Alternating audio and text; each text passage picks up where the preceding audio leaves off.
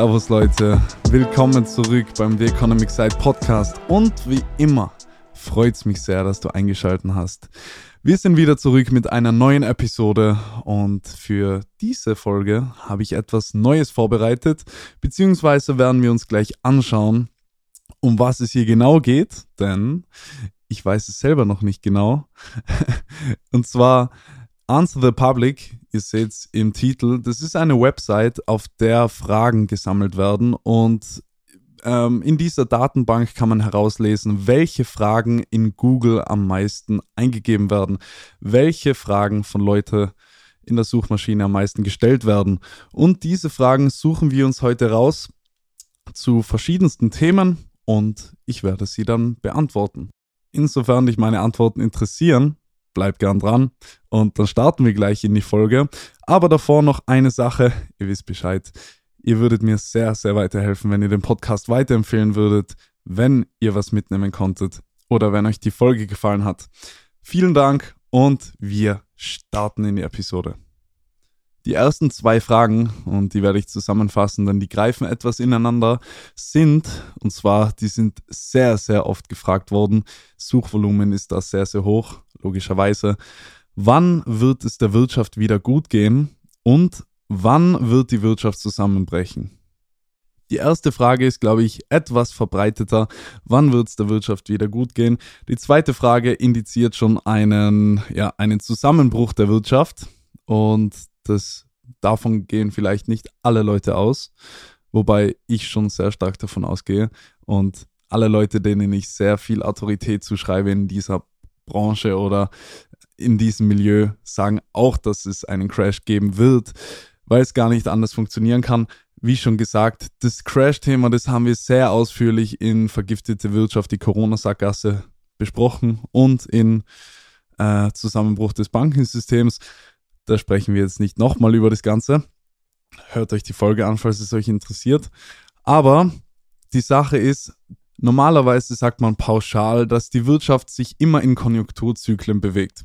Das ist der Aufschwung, dann der Boom ganz oben, dann wieder der Abschwung, ganz unten in der Tiefphase die Depression, dann kommt wieder der nächste Aufschwung, dann ganz oben Hochkonjunktur, Boom, Abschwung und Depression und so weiter das wiederholt sich immer wieder und diese Kurven nach oben, nach unten, nach oben, nach unten, die sollten eigentlich nach oben gerichtet sein. Also der Winkel ist nicht horizontal, der ist nicht, äh, die gehen nicht seitwärts, sondern die Kurve sollte stetig nach oben gehen. Und ja, die Kurve geht stetig die ganze Zeit nach oben, über das haben wir auch schon gesprochen. Manche Leute denken jetzt vielleicht, ja, aber die Wirtschaft kann ja nicht unendlich wachsen und äh, wir wachsen ja nur auf Kosten der Umwelt oder auf Kosten von dem und dem und Leute werden ausgebeutet, desto weiter es nach oben geht. Das ist nicht der Fall und so ist Wirtschaft auch nicht aufgebaut. Die Sache ist eigentlich nur die, dass eine Volkswirtschaft sich langfristig nicht rückentwickeln kann, solange kein Krieg herrscht. Und das ist, das wäre das einzige Szenario, wo sich eine Volkswirtschaft langfristig zurückentwickeln würde. Die Sache ist, durch Wettbewerb, durch Unternehmen, durch Wirtschaft kommen laufend Innovationen auf den Markt. Die Innovationen, die uns weiterhelfen, werden wir kaufen. Die Unternehmen überleben also. Diese Sachen, die wir nicht wollen oder die unnötig sind, die uns nicht weiterhelfen, die werden wir nicht kaufen. Diese Unternehmen werden langfristig ausscheiden. Das ist der gleiche Evolutionsprozess oder Selektionsprozess wie in der Evolutionstheorie von Darwin dass die Sachen, die funktionieren, einfach überleben werden und die Sachen, die langfristig nicht funktionieren, einfach ausscheiden werden. Ganz einfach. Heutzutage ist es natürlich etwas, ja, wir wissen, dass die Wirtschaft nicht gesund ist, wir wissen, dass die Wirtschaft extrem, extrem korrumpiert ist. Leute oder Unternehmen überleben, die eigentlich ausscheiden müssten. Wir wir subventionieren alles, was nur zum Subventionieren geht. Hauptsache, niemand geht pleite. Wir haben alles darüber, also über diese ganzen Themen haben wir schon gesprochen. Und was das Gefährliche daran ist, bitte, bitte alles, was mit Wirtschaft und Krise und was auf uns zukommen könnte und, und so weiter, das haben wir alles in vergiftete Wirtschaft, Corona-Sackgasse besprochen. Jedenfalls, tut mir leid, ich bin abgeschweift. Wann wird es der Wirtschaft wieder gut gehen? Also, eine Wirtschaft bewegt sich in Wirtschaftszyklen, in Konjunkturzyklen und die sind normalerweise relativ gut zu bestimmen. Man weiß, in welchem Zyklus man sich befindet und so weiter und man kann in etwa abschätzen, wann der nächste Aufschwung kommen wird. Die Sache ist, wir befinden uns aktuell in einer Wirtschaftslage, die es so noch nie gegeben hat. Wir sind in einer absolut einzigartigen Wirtschaftslage und noch nie ist so viel Ungleichgewicht in der Wirtschaft bestanden. Noch nie war so viel Geld im Umlauf.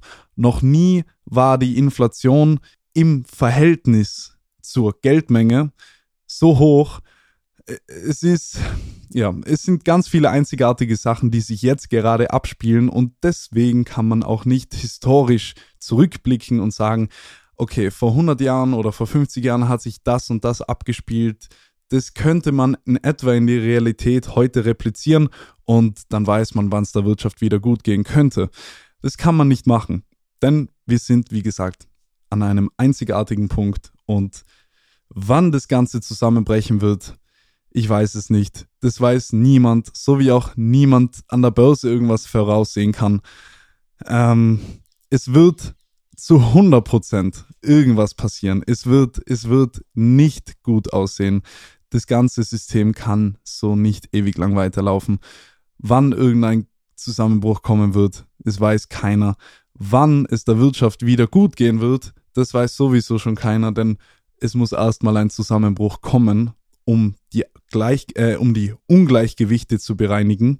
Ja, eine, eine Krise oder ein Crash ist immer dafür da, Ungleichgewichte wieder zu bereinigen, um alles wieder auf Gleichgewicht zu bringen. Und von diesem Plateau des Gleichgewichts kann man dann wieder wachsen.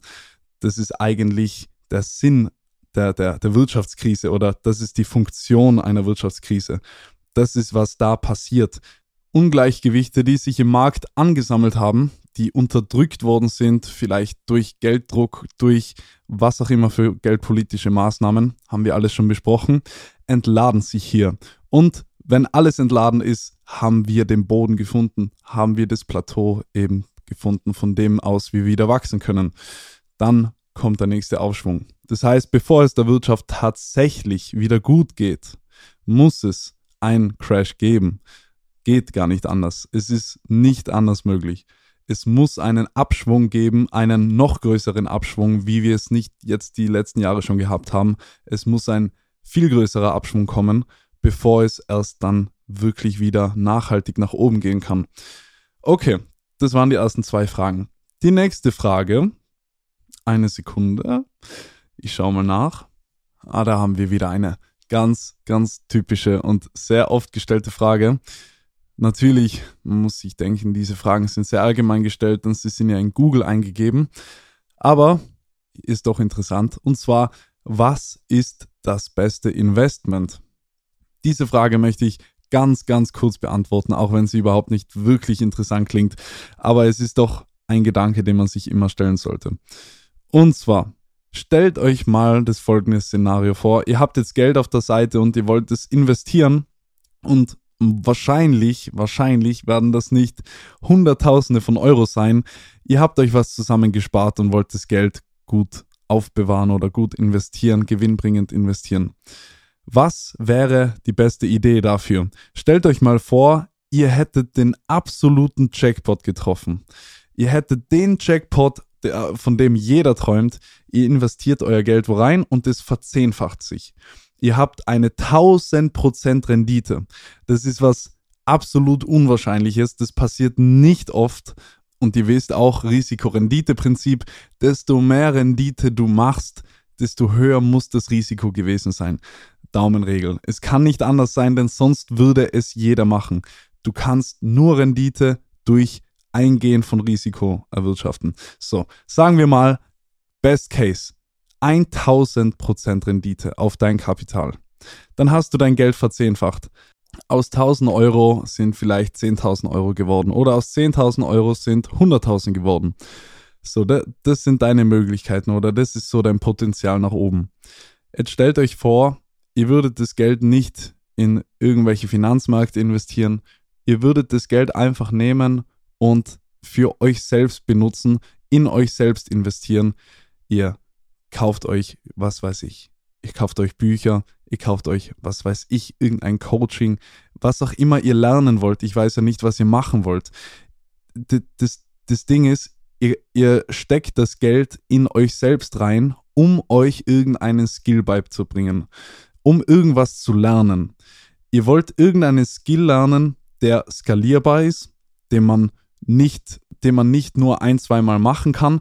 Ihr wollt etwas lernen, das man immer machen kann, das man groß aufziehen kann, das man multiplizieren kann und dieser Skill und diese Fähigkeit, der, die wird euch viel, viel mehr als 10.000 Euro im Leben zurückbringen. Die wird euch viel, viel mehr als 100.000 Euro im Leben zurückbringen. Das ist abgesehen davon, dass ihr euch dabei entwickelt, dass ihr euren Leben eine Bedeutung gebt. Ihr habt, ihr habt was, wofür ihr kämpft. Ihr habt eine Vision vor Augen. Ihr habt einen Traum, den ihr verfolgt. Allein das ist schon so viel wert. Ihr habt einen nachhaltigen Grundstein für ein nachhaltig zufriedenes Dasein, für ein glückliches Leben. Warum rede ich jetzt von dem hier, von glückliches Leben? Ihr, ihr wisst, was ich meine. Von, es ist der Grundstein für ein zufriedenes Dasein, wenn du Geld verdienst mit dem, was du gerne machst. Wenn deine Leidenschaft zum Beruf wird. Wenn deine Leidenschaft zum Beruf wird. So. Und mit dem Geld, das du hast, das könntest du damit machen. Kauf dir einen Kurs für Webdesigner. Lern, wie man Website baut. Äh, lern, wie man Online-Marketing macht. Lern, wie man, keine Ahnung, tradet, was auch immer. Es gibt so viele Sachen. Ihr wisst, auf was ich hinaus will. Wenn ihr das gefunden habt, dann habt ihr nicht nur eine Sache gefunden, mit der ihr selbstständig sein könnt, sondern das wird euch auf lange Sicht viel, viel mehr zurückbringen als ein Investment, das sich verzehnfacht. ja, eben wie gesagt, 1000 Euro macht 10.000 Euro oder aus 10.000 Euro macht die 100.000 Euro. Was meint ihr, wie viel Geld ihr damit verdient, wenn ihr irgendwas extrem gut lernt und die nächsten paar Jahre dran arbeitet?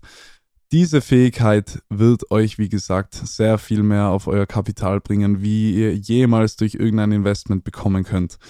Investieren und Geld irgendwo in einen Markt reinstecken, sein Geld irgendwo anlegen, das ist, das ist, um sein Geld aufzubewahren, um sein Geld vielleicht etwas zu vermehren, aber das ist nicht unser Job. Das ist, man kann nur richtig viel Geld an einem Finanzmarkt machen, wenn man im Vorhinein schon viel Geld hat. Du kannst nicht davon ausgehen, dass du nur mit investieren extrem viel Geld machen wirst. Wir reden hier nicht von Trading, logischerweise. Wir reden hier von Investments. Allein durch das Investieren von Geld wirst du nicht reich. Und deswegen das einzig logische oder die einzig logische Antwort zu der Frage, was ist das beste Investment? Investment, sorry, das beste Investment ist in, im jungen Alter, wo man noch nicht relativ viel Geld hat, immer in dich selbst. Es ist immer, es muss so sein. Und was ich auch noch dazu sagen muss, was ist das Wertvollste, das du überhaupt für dein Geld bekommen kannst? Also Geld im Verhältnis zu dem, was du bekommst. Preis-Leistungs-Verhältnis. Es sind immer Bücher.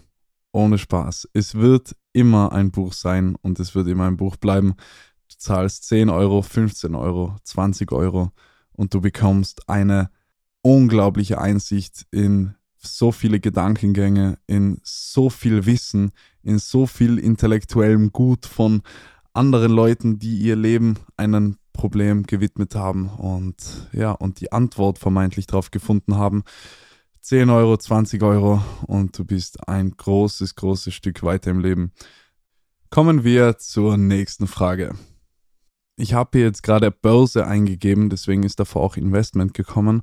Jetzt, hier gibt es aber noch eine Frage, die sehr, sehr oft eingegeben worden ist. Und zwar, es ist auch wieder sehr allgemein, aber wie wird man an der Börse erfolgreich? ich glaube, das Thema haben wir schon sehr, sehr oft besprochen und wir haben sehr viele Folgen über Börse und Investieren und so weiter gemacht. Aber ich erkläre euch nur mal kurz eine andere Perspektive der Börse und zwar die Perspektive eines Traders. Was macht ein Trader und was ist Trading eigentlich von der Funktion her? Denn ja, übers Trading haben wir noch nicht so viel gesprochen und vielleicht interessiert es den einen oder anderen und ja, ich glaube, das passt auch zu der Frage, wie kann man an der, äh, an der Börse erfolgreich sein? Denn natürlich kannst du als Investor erfolgreich sein, aber du kannst auch als Trader erfolgreich sein. Wie gesagt, übers Investieren haben wir schon so viel gesprochen. Hier ein kleiner Einblick in, ja, in, in die Welt eines Traders oder was ein Trader macht. Nur ein kleiner Disclaimer am Rande. Falls dich das Thema jetzt gar nicht interessiert, dann musst du die Folge nicht unbedingt weiterhören, denn das wird wahrscheinlich die letzte Frage hier sein, die ich beantworte. Also nur, dass du weißt. Nicht, dass du dir jetzt alles anhörst und du denkst, eigentlich interessiert es mich gar nicht. Ich warte nur auf die nächste Frage. Das wird wahrscheinlich die letzte Frage sein. Was macht ein Trader genau und was ist Trading im Prinzip? Ein Trader verdient sein Geld mit kurzfristigen oder längerfristigen Kursschwankungen. Das heißt, er ist nicht investiert in eine Firma und sagt, okay, ich kaufe die Aktie dieser Firma, weil ich bin im, äh, ich bin überzeugt, dass diese Firma in den nächsten Jahren gut performen wird und so weiter und so weiter. Nein, wir steigen ein und sind vielleicht in einer Position zehn Minuten drinnen, eine Stunde oder wir sind den ganzen Tag drinnen, vielleicht auch mehrere Tage oder Wochen. Es gibt verschiedene Arten zu traden, aber wir kaufen nichts tatsächlich. Wir kaufen nur oder wir schließen nur einen Optionsschein. Ja, das sind Optionen, CFDs, Contracts for Difference. Äh, wir schließen diese Contracts for Difference ab und wetten quasi darauf, dass der Kurs weiter nach oben geht oder weiter nach unten geht. Und je nachdem, was eintritt, damit verdienen wir dann unser Geld oder verlieren es. Jetzt werden manche Leute sagen, es muss doch Gambling sein oder das muss Glücksspiel sein. Denn vielleicht habt ihr auch die ersten Folgen von The Economic Side gehört vom Podcast. Die Börse ist zu 100% unvorhersehbar. Man kann nicht vorhersehen, was an der Börse als nächstes passiert. Jedes Ereignis ist voneinander unabhängig und reiner. Es ist, nein, es ist kein Zufall, was da passiert. Natürlich im Hintergrund die Mechaniken. Es hat natürlich alles einen Grund, warum es passiert. Wenn der Kurs nach oben geht, dann hat es einen Grund, warum er nach oben geht.